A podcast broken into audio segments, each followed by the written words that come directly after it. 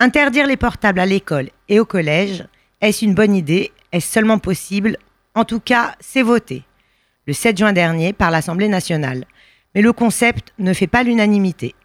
Jean-Michel Blanquet, ministre de l'Éducation nationale, a déclaré que les portables seraient interdits à l'école comme au collège dès la rentrée 2018.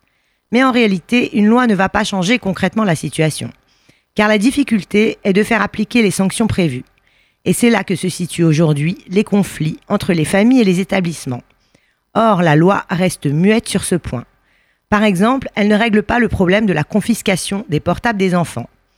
Très répandue aujourd'hui dans les collèges, elle est illégale et contraire au Code de l'éducation. C'est même une atteinte au droit de propriété. Si vous vous faites arrêter au volant de votre voiture en téléphonant, vous aurez une amende et un retrait de points, mais le policier ne vous saisira pas votre portable. Pourtant, c'est ce qui se passe dans les établissements. La loi pose un autre problème. Si l'interdiction est générale, elle pourrait être assimilée à une atteinte à la liberté des individus. Le droit, avec ce cafouillage, navigue entre interdiction totale du téléphone portable pour les élèves et utilisation sous certaines conditions quand même. Alors, qu'en est-il de cette loi? Elle vient préciser les exceptions, comme le recours au portable en cas d'urgence ou pour un usage strictement pédagogique. Conséquence, les règlements intérieurs des établissements vont devoir s'adapter absolument, car le gouvernement veut faire décrocher les jeunes de leurs écrans.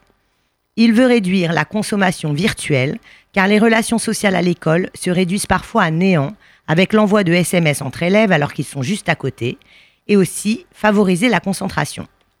Et si les collégiens ne respectent pas les règles, que va-t-il se passer?